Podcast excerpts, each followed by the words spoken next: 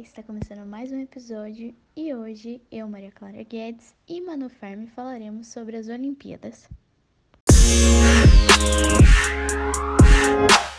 Os Jogos Olímpicos se iniciaram no século 8 a.C. e receberam este nome em homenagem ao deus grego Olympus e pelo fato de terem surgido na cidade de Olímpia, na Grécia Antiga.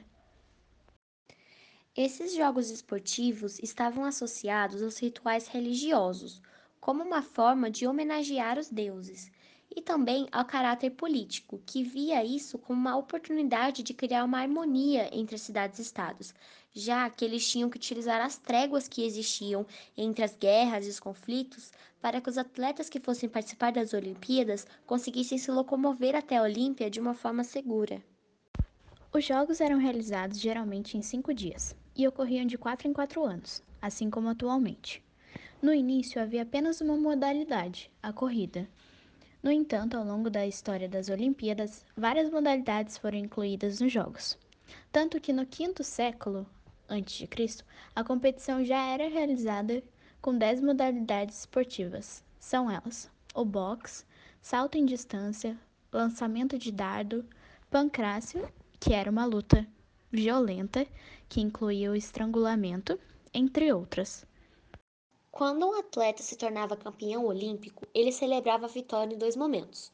O primeiro era logo depois da prova, onde os espectadores arremessavam flores e amarravam fitas vermelhas na cabeça e nas mãos do vencedor. E o segundo era enquanto o árbitro lhe entregava um ramo de palma e uma coroa, que poderia ser de louro, pinho ou ramos de oliveira. Vale ressaltar também que a participação feminina era proibida, pois as consideravam frágeis tanto emocionalmente quanto fisicamente, sendo assim apenas homens livres, falantes da língua grega e originários das várias cidades gregas, mesmo que distantes, poderiam participar.